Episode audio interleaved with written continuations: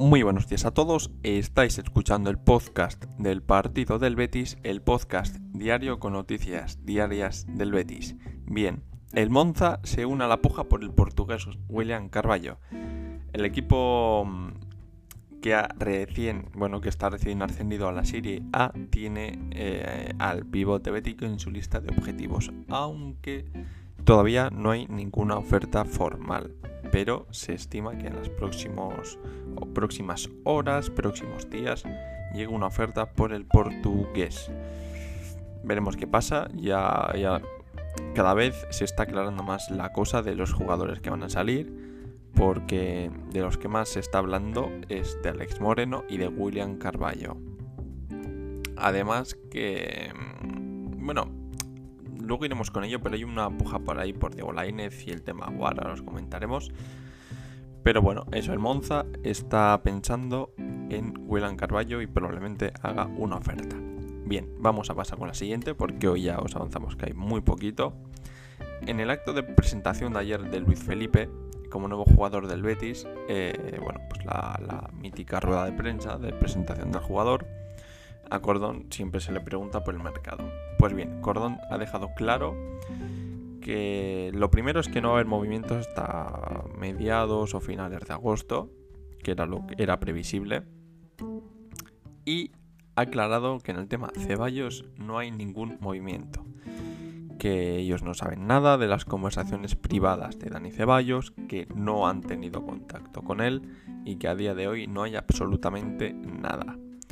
Veremos qué pasa. Eh, nosotros pensábamos realmente que Ceballos iba a venir este mercado, pero tiene pinta de que no va a ser así. Este mercado tampoco va a venir.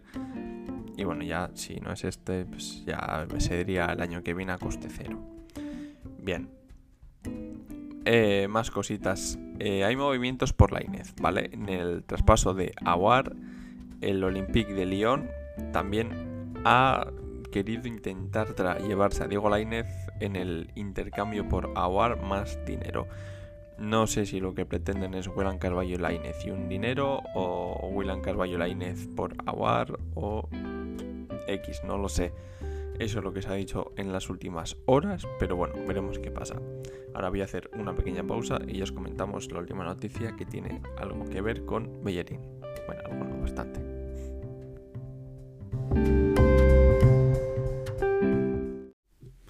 Recuerda que nos puedes escuchar en Spotify, Apple Podcast, Google Podcast, Overcast, en todas partes. Además, no olvides compartir este podcast si es así que te ha gustado cuando hayas terminado de verlo.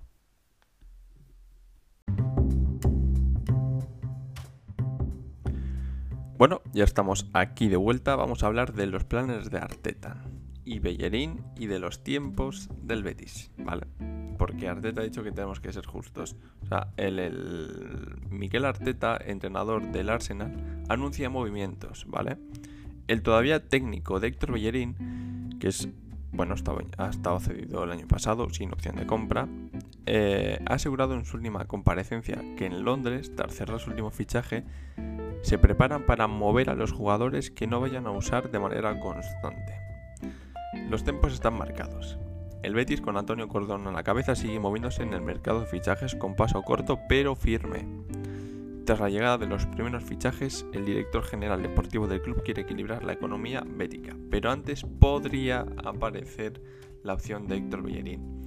Bien, en el partido del Betis siempre hemos tenido claro que Héctor Bellerín va, a venir a este mercado. ¿Por qué? Porque el Arsenal es un club grande y uno no llega a ser un club grande si no hace las cosas bien. Lo primero que tener un jugador en el club que no quiere estar aquí no da más que problemas, eso es lo primero, y no les interesa.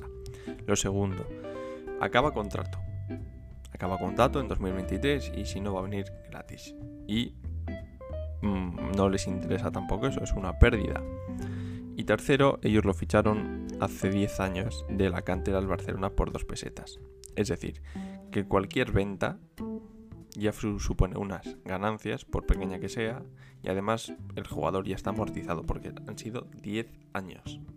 Entonces, eh, lo que pasa es que el cordón no es tonto y sabe perfectamente que tiene el tiempo a su favor. Y que cuanto más se acerque el final del mercado, menos valor tiene Héctor Bellerín. Porque no es lo mismo ahora que cuando quede una hora para que acabe el mercado, que diga o aceptáis esto o viene gratis en enero. Pues, o sea, escoge lo que queráis. Es así de simple lo que está haciendo el Betis y lo está haciendo francamente muy bien. Entonces, por eso os decimos que Héctor Bellerín va a venir a este mercado sí o sí. Y, y poco más. Veremos qué es lo que pasa con Héctor Bellerín. Mm, sinceramente, ojalá que estuviera ya aquí y que hiciera toda la pretemporada con el Betis, pero es un tema complicado, entre comillas, y es un. Es un o sea, las cosas de Palacio van despacio.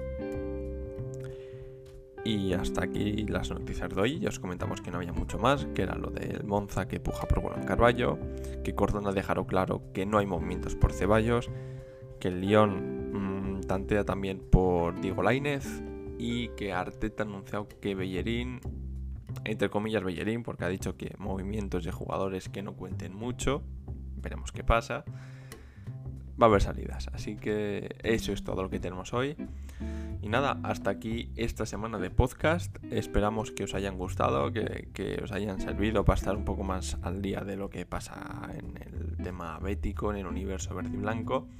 Y nada, el lunes más y mejor. Así que chao, pasar buen fin de semana.